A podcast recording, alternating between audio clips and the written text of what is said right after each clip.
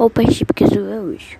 Por conta da origem indígena e europeia, tradicionalmente os gaúchos utilizam vestimentas como ponte, pala, lenço corralado, chirripa, chapéu, bota cami e camisa.